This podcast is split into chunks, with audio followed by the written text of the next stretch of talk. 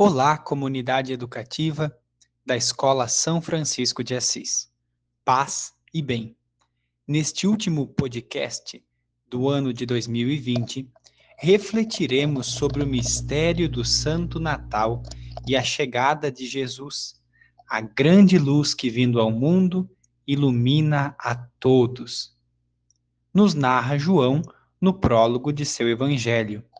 No princípio era a palavra, e a palavra estava com Deus, e a palavra era Deus. No princípio estava ela com Deus, e tudo foi feito por meio dela, e sem ela nada se fez de tudo que foi feito. Nela estava a vida, e a vida era a luz dos homens. E a luz brilha nas trevas, e as trevas não conseguiram dominá-la. Surgiu um homem enviado por Deus. Seu nome era João ele veio como testemunha para dar testemunho da luz, para que todos chegassem à fé por meio dele. Ele não era a luz, mas veio para dar testemunho da luz, daquele que era a luz de verdade, que vindo ao mundo ilumina todo ser humano.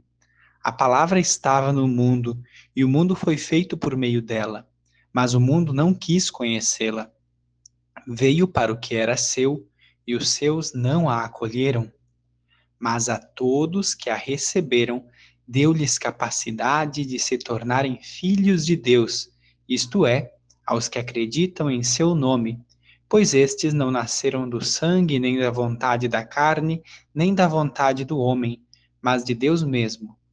E a palavra se fez carne e habitou entre nós, e nós contemplamos a sua glória glória que recebe do Pai como Filho unigênito, cheio de graça e de verdade.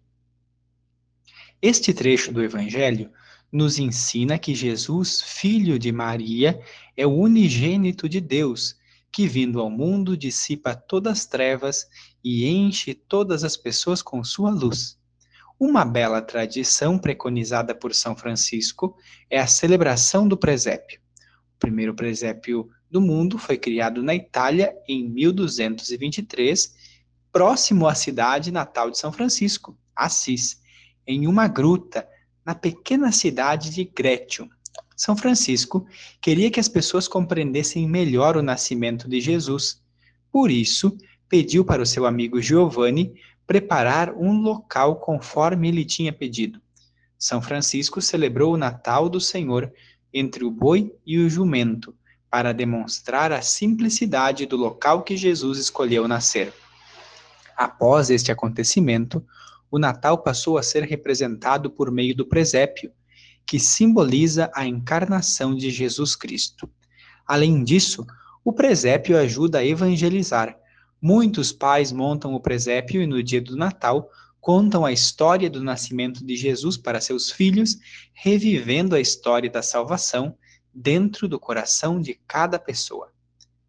Na primeira biografia de Tomás de Celano, Vita Prima, ele escreve, referindo-se a São Francisco, sua maior aspiração, seu desejo dominante, sua vontade mais firme era observar perfeitamente sempre o Santo Evangelho e imitar fielmente com toda a vigilância, com todo o empenho, com toda a energia da alma e do coração a doutrina e os exemplos de nosso Senhor Jesus Cristo.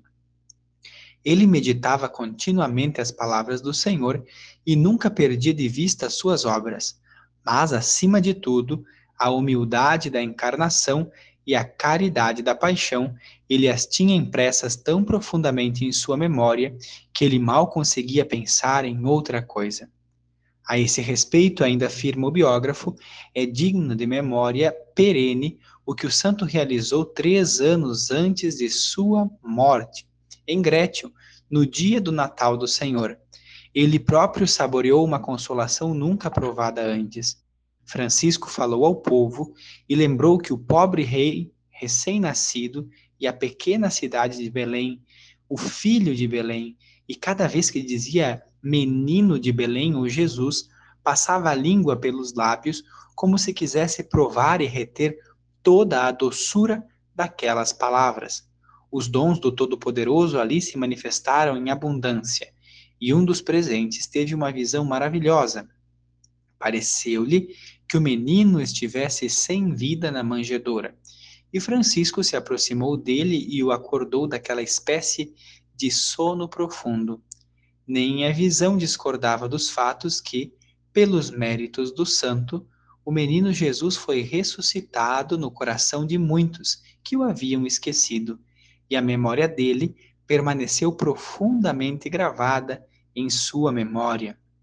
O Papa Francisco, ao visitar Grétio, deixou uma bela mensagem às crianças italianas que também visitavam o local onde São Francisco celebrou o nascimento de Jesus.